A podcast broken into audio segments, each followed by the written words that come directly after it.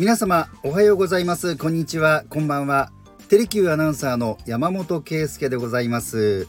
さあ今回の山モーターズなんですけれども、えー、テレビや映画に登場するいわゆる劇用車のお話を続けていきます。前回は刑事ドラマ危ないデカの内容についてお話をしましたが今回はいよいよ、えー、車の、まあ、本題に移っていきます、えー、今回ですねテレビシリーズの車たちを振り返っていきます。暑い時はテレキューラジオ。寒い時もテレキューラジオ。家でも外でもどこでも聞けるちょうどいいぬくもりテレ危ないデカは日本テレビ系列で放送されたテレビドラマです。えテレビシリーズは2作品、えー、映画に至っては7作品も公開されたという大人気刑事ドラマとなりました。で、えー、車についてなんですが日産自動車が協力をして、え、なんといっても代表的なのはレパードですね、えー、高戸裕二が、えー、このレパードで横浜の街を駆け抜けるというわけだったんですけれどもただこのレパード今はもうない車種なのでちょっと説明をしたいと思います。えー、日産のまあ高級上級な車の一つでございました4世代目まで開発生産されまして危ないデカアブデカで活躍したのは第2世代の F31 型という車ですで先ほど言った通り高級上級のまあクーペでトヨタソアラのライバルとされました。で今の車っていうのはあの後ろにもドアがある4ドア5ドアがまあかなり中心ですよね。ただかつては2ドアっていうのも結構多くありました、えー、日本車も例えば4ドアセダンと2ドアクーペ同じ車種でも両方設定するなんていう車も結構あったんですよね。でこのレパードの初代はそんな風に4ドア2ドア両方ありました。でデザインは、まあ、アメリカ車に近い、まあ、アメリカンテイストなデザインでございました。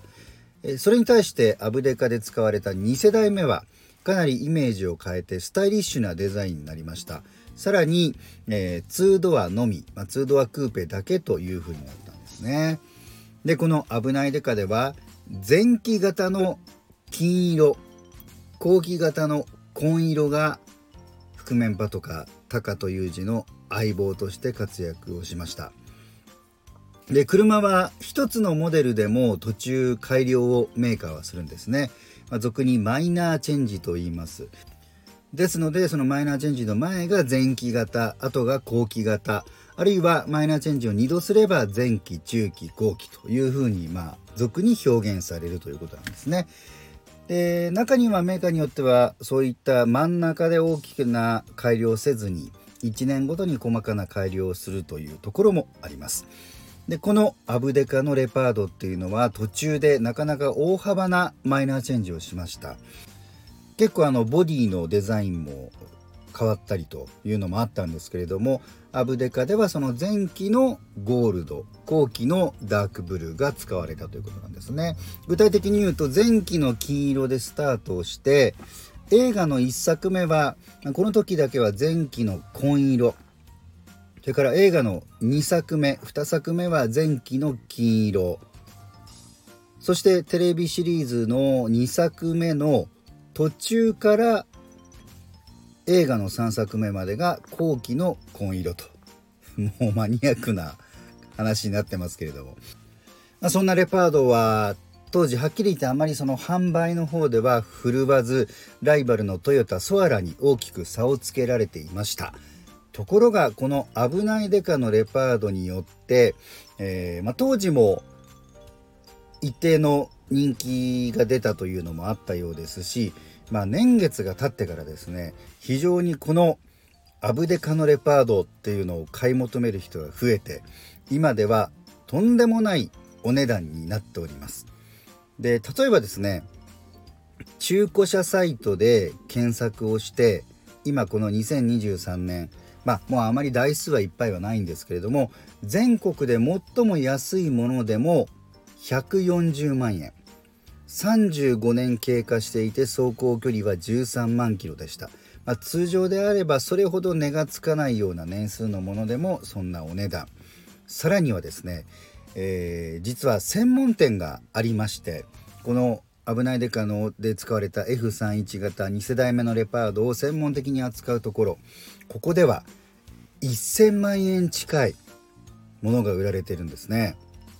ちょっとこれ高すぎるんじゃないかなと思ったんですが実はこのお店、えー、かなり徹底的にまあ、リフレッシュして販売をしてるんですね、まあ、年月が経過しているのでいろんなところがまあちょっとこう傷んだりとか、えー、部品も消耗したりしてますんでそういった部品を、えー、変えるのはもちろんのこと、まあ、例えばエンジンルームのそういったこう機械的な部分というのも一回全部外してそれからもう一回組み直すとですから可能な部分はもう一回こう作り直すみたいな形になりますのでそれだけ程度としては良くなる新しくなるわけなんですね。まあ、そういったことを徹底的にしてそのプライスをつけているということなんですけれどもそのお店については、まあ、自動車専門のメディアだけではなくて朝日新聞もその専門店を取材して記事にしている、まあ、それぐらい、まあ、この「危ないデカ」のレパードっていうのは熱烈なファンの方がいらっしゃいます。で皆さんもお時間のある時にちょっといろいろ調べてもらったらいいかと思うんですがあのー、全国いろんなところにこのレパードをもうとにかく大切に乗ってる人がいまして YouTube 上で、えー、その自分の車のね仲間たちと一緒にこの走行シーンを横浜の危ないデカのロケ地を走らせたりとかっていうものもありますし、まあ、自動車関連のサイトで、えー、愛車紹介をする、えー、コーナーにそのレパードをね、えー、取り上げて取り上げられてる方もいるんですがあの面白いのが、まあ、我々世代の当時を知って当時憧れてレパードを手にしたっていう方もいますし20代後半とかで、まあ、再放送とかで、えー、レパードを見てそれで手に入れた。でしかもその手に入れたのがすでにそういう風な形で我々世代のそのレアブデカのレパードが大好きで乗ってきた人から譲り受けたというような若い人もいる。そんな世界なんですね。さてこの「危ないデカ」それ以外の車で言うと、まあ、日産協力の刑事ドラマでは定番のセドリックグロリア。こういったセダンも出てきましたね。で面白いのが実は過去の他のチャンネルの刑事ドラマで使用されたセドリックがそのまんま、えー、再利用されたりということもありましたでその他歴代のセドリックあるいはセフィーロね、井上陽水さんの CM で当時大ブームになりましたセフィーロ、えそれからスカイラインこんなものもありました。あとはですね、えー、当時あの人気のあった刑事ドラマっていうのは結構地方ロケというのもありました、まあ、捜査を進めていくと関係者が地方にいてまあ、刑事たちが出張するというものなんですけれどもその中で私が記憶しているのは愛媛松山の会では紺色のレパードが使われましたし、えー、こちら九州長崎編ではサンタナ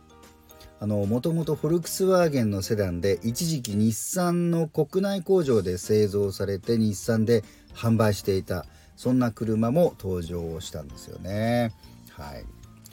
さて次回はなんと7作品も作られました映画の「危ないデカ」から、えー、活躍した車たちを振り返っていきたいと思います。ではまた次回です。